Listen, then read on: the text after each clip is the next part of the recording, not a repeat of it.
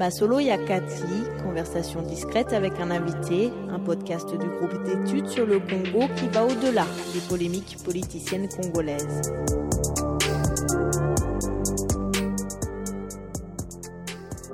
Le basculement de certains membres de différents cabinets au sein de l'administration publique est un élément aussi qui contribue à avoir un effectif pléthorique aujourd'hui au sein de l'administration. Ça joue également parce que c'est une partie, peut-être pas la plus grande partie bien sûr, mais c'est une petite partie de cette masse de recrutement incontrôlé qui sont, qui sont affectés sans que les procédures soient respectées. Sans que les procédures soient respectées. Il y a une observation que vous faites, euh, celle de, vous avez constaté que durant euh, les périodes électorales, on constatait qu'il y avait des grandes migrations euh, des, personnels au sein de l'administration publique. Comment expliquez-vous cela? Ce qu'il faut savoir, c'est que le ministère de la fonction publique est la seule autorité mandatée pour accorder des numéros matricules pour le personnel qu'elle gère, le personnel sous statut. Et ça, à son tour, c'est un préalable essentiel, nécessaire mais non suffisant pour toucher le salaire de base. Alors ça, ça a tendance à placer la fonction publique au centre de pression énorme lors de périodes préélectorales. Chaque ministre à la tête de ce ministère de la fonction publique, à quelques exceptions près, essaye typiquement de régulariser la situation de nouvelles unités selon des logiques de patronage. Parce qu'alors, le ministre de la fonction publique et son cabinet peuvent s'attirer la bénévolence non seulement de ceux qui ont bénéficié de ces numéros matricules, mais également de la bénévolence d'autres acteurs, que ce soit des ministres sectoriels, des politiciens, des autorités administratives et même des syndicalistes, qui ont recommandé des gens pour qu'ils se retrouvent sur ces arrêtés-là. Donc les recommandations pleuvent lors de la compilation des listes. Je peux donner des exemples. Hein. En 2010-2011, dans la lignée vers les élections de 2011, c'était presque 74 000 agents qui avaient été admis sous statut à travers 31 arrêtés successifs du ministre de la fonction publique de l'époque. Et ça s'est vu également en 2018, où là, on a vraiment pris une amplitude inégalée lors de cette période préélectorale. Parce que là, c'était autour de 800 000 numéros matricules qui ont été accordés par le ministre de la fonction publique officiellement pour régulariser la situation administrative des nouvelles unités. Mais en pratique, comme j'ai dit, euh, c'était une forme de recrutement voilé. Quoi. Comment ça s'est passé? Ben, Il y a une brèche qui a été ouverte par les premiers arrêtés qui étaient peu, peu nombreux et concernaient seulement les administrations centrales, quelques centaines d'agents. Mais une fois que les gens se sont rendus compte que voilà, il y avait des régularisations, tout le monde a commencé à rentrer dedans pour ajouter des noms. Et c'est là que dans les provinces, les arrêtés ne concernaient plus quelques centaines de personnes, mais des dizaines de milliers de personnes. C'est assez grave, c'est une bombe à retardement, on peut dire, parce que c'est très difficile de revenir sur ces régularisations. En 2012, il y avait le Premier ministre Matata qui avait essayé de revenir sur les 74 000 agents admis euh, sous statut, mais ça s'est avéré extrêmement compliqué parce que pour y revenir, ça aurait en fait invalidé l'échange généralisé de faveurs qui s'était déroulé au sein de la coalition euh, au pouvoir quant à qui devrait être euh, régularisé. Et l'autre chose qu'il faut noter, c'est que dans ces arrêtés de régularisation, comme je l'ai dit avant, c'est pas toujours des vraies nouvelles unités qui sont sur les arrêtés. C'est très souvent des gens qui d'abord ont le numéro matricule et qui maintenant cherchent à avoir une affectation dans les administrations. Est-ce que le fait que les organes de contrôle ne font pas, je ne sais pas s'ils existent, ne font pas leur travail au sein de l'administration, facilite un peu euh, ce que nous sommes en train de décrire aujourd'hui. Je crois que les contrôles ne sont, ne sont pas très rigoureux en tout cas. Euh, il y a les listes de présence qui doivent être signées, mais bon, c'est loin d'être le cas que tous les fonctionnaires qui sont déclarés ou qui sont censés prester dans un ministère sont toujours, tous les jours au travail. Ça, on le constate quand les, à la fin de l'année, on distribue les vivres frais, où là, on se rend compte qu'il y a des gens qui arrivent qu'on n'a jamais vus au courant de l'année, mais qui se présentent quand même. Donc oui, les contrôles, c'est un problème. Est-ce que la bancarisation, par exemple, avec... Euh, M. Matata, à l'époque euh, Premier ministre, a permis de pouvoir euh, à un moment identifier quelques fictifs euh, au sein de l'administration. Quand la bancarisation a été lancée, elle avait été en effet promue comme une solution à ce problème d'effectifs. Et en effet, on a pu réaliser certaines économies. En parlant à des agents, on se rend compte que certains ont vraiment découvert l'exactitude de la somme qu'ils sont payés avec la bancarisation. Parce qu'avant, les, comptables publics qui géraient la paye effectuaient des coupes dessus. Donc oui, d'un côté, ça a permis de régler un certain nombre de problèmes. D'un autre côté, ça a loin d'avoir été la solution définitive. Parce que je crois que ce que la bancarisation a fait, elle a reconfiguré plutôt qu'éradiquer les abus qu'on constate dans la paye des fonctionnaires. Donc une reconfiguration de l'économie politique qui tourne autour des rémunérations plutôt qu'une solution définitive. Donc la bancarisation, dans une certaine mesure, a permis, à, en tout cas, de pouvoir faire des économies, car on a pu identifier certains euh, fictifs qui ne pouvaient pas, bien évidemment, aller récupérer de l'argent à la banque du fait qu'il fallait une identité. Il y a aussi de l'argent qui continuait à sortir pour les gens décédés, qui en ce moment-là ne pouvaient plus continuer à sortir. Et ça a permis à, certains fonctionnaires de pouvoir connaître euh, au final la somme exacte. Mais aujourd'hui, la situation des fictifs, euh, où est-ce qu'on en est en réalité C'est toujours un problème. Hein. Il y a de nombreuses études qui ont détaillé le phénomène et qui l'ont documenté. On peut citer des études dans le secteur de l'éducation. Il y a diverses études sectorielles au niveau de la santé. Il y a même des études disponibles pour les ministères du niveau central. C'est une réalité. La règle générale, c'est que plus un secteur a beaucoup d'effectifs, plus il y a de la marge pour insérer d'effectifs. Et c'est logique. Si vous prenez un ministère qui a peu d'effectifs, disons de 200 personnes comme le ministère du portefeuille, il y a beaucoup moins de marge là-bas. Ça, c'est un aspect du problème. L'autre aspect du problème a également trait au logiciel de traitement de la paye, parce que la réforme de l'administration publique était censée mettre en œuvre le système intégré de gestion ressources humaines et paye. Ça n'a encore pas abouti jusqu'à ce jour. Au niveau de la direction de la paye au ministère du budget, ils ont leur propre logiciel de traitement de la paye, qui avait été aussi euh, promu comme une solution face au problème d'effectifs et qui en effet a permis euh, de réaliser certaines économies et, euh, de faire certaines rationalisations par rapport au logiciel précédent qui était là. Mais encore une fois, c'est pas un problème qui a totalement disparu. La situation d'effectifs est toujours d'actualité.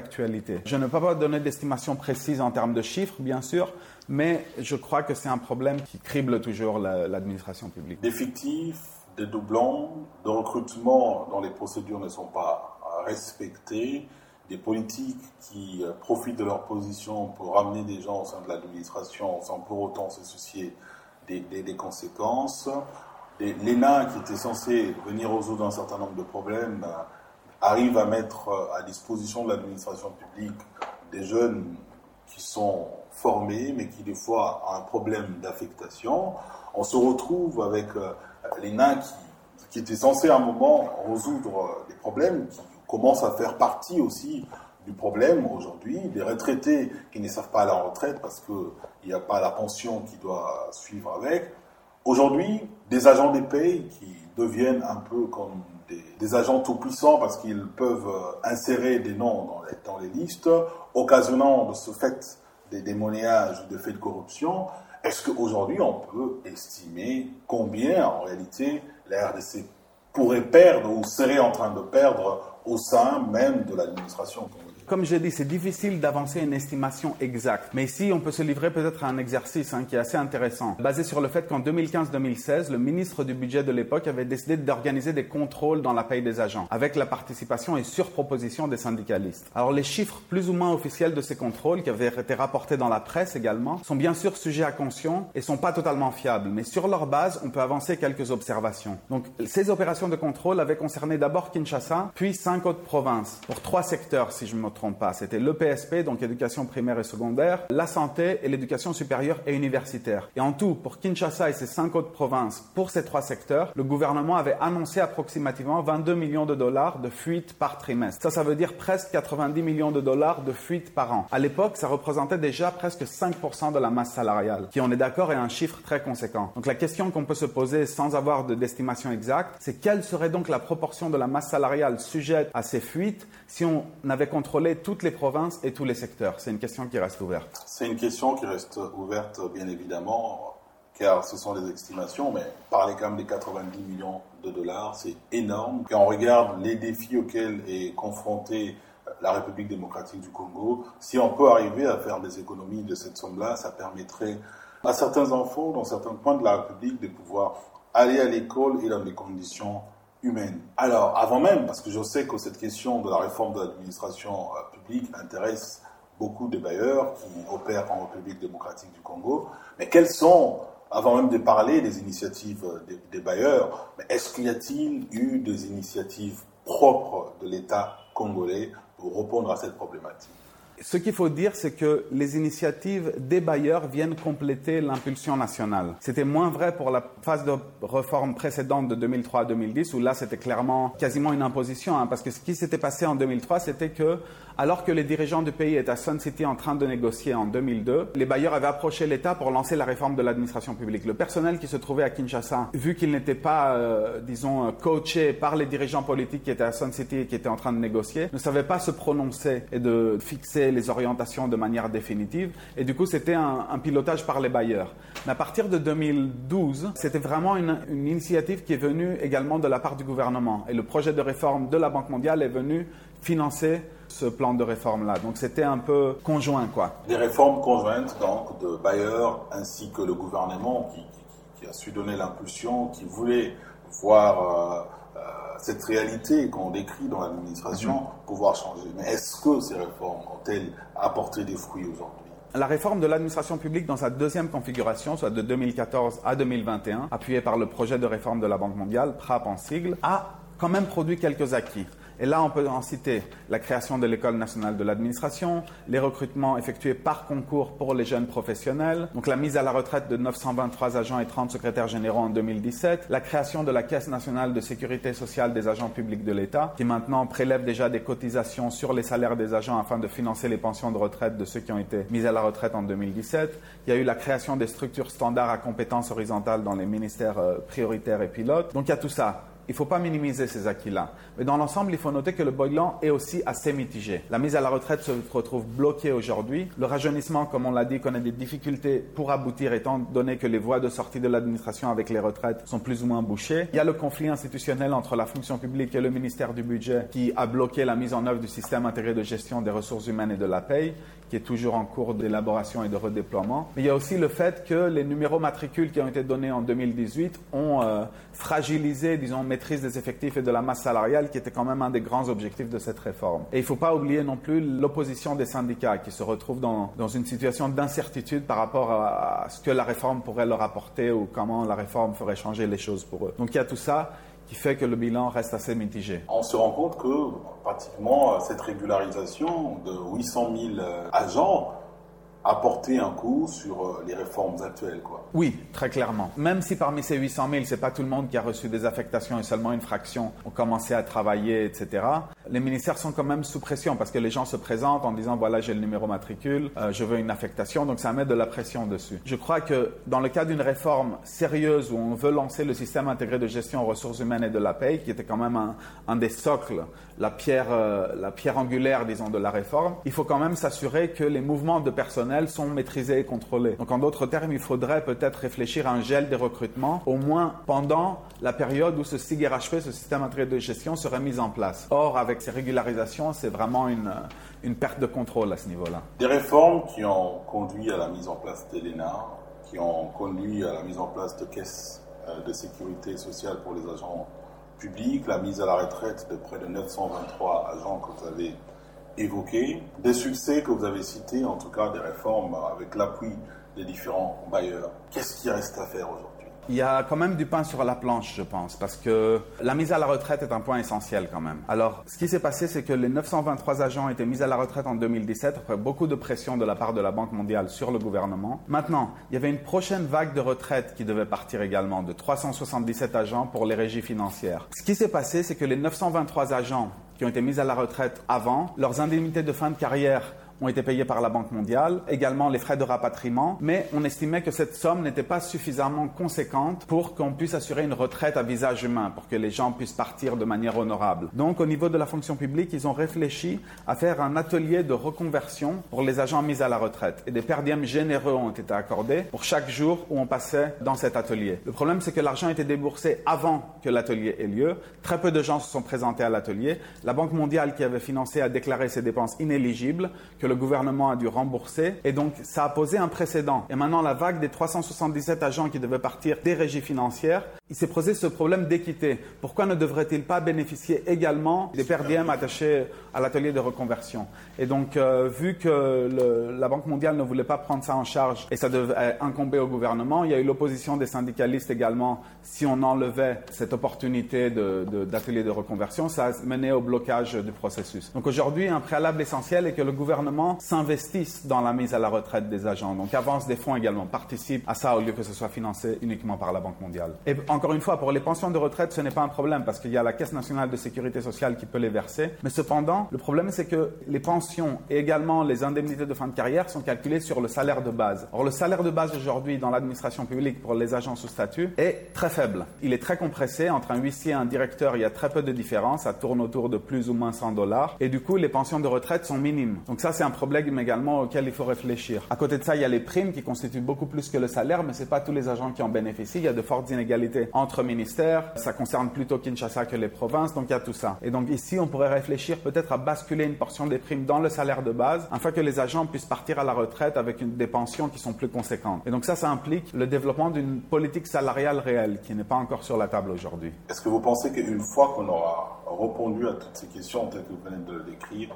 le problème que nous vivons aujourd'hui au sein de l'administration congolaise feront partie du passé c'est une très très bonne question et je ne sais pas si je peux me prononcer de manière définitive là-dessus. Je crois qu'il y a de l'espace pour rationaliser un peu plus. Bien sûr, une réforme ne va pas régler tous les problèmes, mais les réformes sont des processus permanents qui doivent être euh, soutenus dans le temps et petit à petit, on doit arriver à une certaine rationalisation de tout ça. Parce que sinon, je ne vois pas comment euh, l'État pourrait euh, survenir à cette non-maîtrise des effectifs, ces gonflements, cette fluctuation à la hausse des agents publics. À un moment donné, il faudra que ça soit maîtrisé. Et là, je crois une réforme de ce type est, inévitable. Après, le problème, c'est que une réforme de ce type sera très très difficile pour une partie des fonctionnaires au moins. Certainement pour les fonctionnaires qui se retrouvent dans le système, mais également pour d'autres aussi. Donc, euh, le politicien qui va se lancer là-dedans, c'est peut-être trop, mais je dirais qu'il signerait presque son arrêt de mort en tant que politicien, parce que les retombées, disons, des mécontentements des administratifs seront extrêmement sérieuses pour sa, sa postérité. Mais en même temps, je crois que c'est nécessaire quelque part. Donc, en d'autres termes, aujourd'hui, on a un volet politique qui prend quand même le dessus sur la réalité, des politiques qui n'ont qui pas besoin en réalité de gérer de manière très rationnelle cette question parce que ça soulèverait beaucoup d'agents contre eux parce qu'après ça reste quand même des pères des familles qui, qui vivent de, de, cet argent-là. Il y a un côté social qui fait que, à un certain moment, on ne sait pas prendre ces décisions, qui limite un peu, en même temps, les marges de manœuvre de ceux qui gouvernent. Oui, tout à fait. Je suis entièrement d'accord avec ça. La question de la réforme a des aspects sociaux et économiques également. Comme vous, comme on, on l'a dit au cours de cette discussion, l'emploi public est fortement euh, convoité. Le secteur formel est extrêmement restreint. Selon l'enquête 1, 2, 3, c'est 11% des emplois seulement qui sont dans le secteur formel. Et au sein de ces 11%, les trois quarts sont dans l'administration publique. Donc l'État est de fait l'employeur principal du pays. Et en effet, il y a un aspect social qui est, très important ici. Une avant-dernière question serait celle de savoir, nous l'avions évoqué tout au long de, de cet échange, on a dit que les périodes électorales étaient quand même des périodes où on voyait une flux, de flux importants d'agents au sein de l'administration. Que faire, par exemple, pour euh, arrêter cette hémorragie, je dois le dire comme ça, lors de périodes électorales Ça, c'est une très bonne question. Parce qu'on a essayé à plusieurs reprises de geler les recrutements. Ça s'est fait quand le recensement de 2005 avait été lancé. On avait nominalement interdit les, les, mouvements de personnel. On a vu ça également à partir de 2012 avec le Premier ministre Matata qui voulait euh, se réinvestir dans la réforme de l'administration publique. En pratique, c'est très compliqué parce que c'est pas l'autorité centrale qui exerce un contrôle sur les recrutements. Ça se fait au niveau des sectoriels, également en province aussi. Et par la suite, les gens cherchent à se faire reconnaître au niveau central. Pour réellement maîtriser, ça pose un problème de gestion à, sur l'ensemble du territoire du pays. C'est une question extrêmement sensible. Docteur Siliano, si vous devriez dire quelque chose que vous n'avez pas dit tout au long de cet entretien pour arrêter, corriger ce qui se passe aujourd'hui au sein de l'administration congolaise. Je rappelle que vous êtes euh, chercheur postdoctoral, vous travaillez sur ces questions de réforme au sein de l'administration depuis plusieurs années. Qu'est-ce que vous pouvez dire à ceux-là qui nous suivent aujourd'hui? Donc, en guise de conclusion et pour une petite recommandation, je crois que j'ai brossé l'essentiel. Ce que je pourrais peut-être ajouter, c'est euh, un autre aspect dont, on a un peu parlé, mais peut-être pas suffisamment, c'est cette refondation nécessaire du contrat entre la rémunération et le travail effectivement presté dans l'administration publique, qui me semble un peu brisé aujourd'hui. Donc ça, c'est quelque chose sur lequel euh, on va devoir réfléchir, parce que comme vous l'avez dit, de nombreux agents sont irréguliers au travail, il y a le cumul des emplois et ainsi de suite. Et donc il faut réinstaurer ce contrat, disons, entre entre l'employé public euh, et, le gestionnaire régalien des ressources humaines. Et, c'est très intéressant euh, ce que vous venez de dire parce qu'on se rend compte que beaucoup d'agents qui sont même régulièrement recrutés, des fois tournent les pouces au niveau de l'administration publique. Il y a ce problème-là qui se pose et qu'il faudrait bien évidemment revoir. Après, les, beaucoup d'agents qui sont dans l'administration publique n'ont pas un devoir de performance.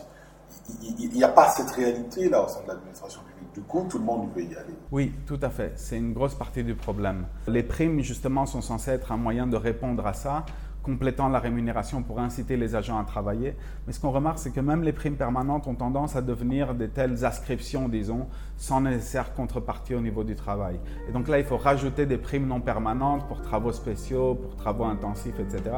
pour motiver les agents. Donc c'est pour ça que je parle de cette, euh, de cette refondation nécessaire entre contrat, dans le contrat entre la rémunération et le travail presté. Merci beaucoup, Dr. Silianos, pour cet échange. Je l'ai dit tantôt, vous êtes chercheur postdoctoral à l'Université d'Anvers. Merci d'avoir accepté de répondre à nos questions dans le cadre de ce podcast du groupe d'études sur le Congo, un projet basé à l'Université de New York et de Boutélis, son partenaire de recherche ici en RDC. À vous qui avez l'opportunité de nous suivre, nous prenons un, un autre rendez-vous avec un autre numéro de Masolo Yakati. Merci et d'ici là, portez-vous bien chez vous. Merci.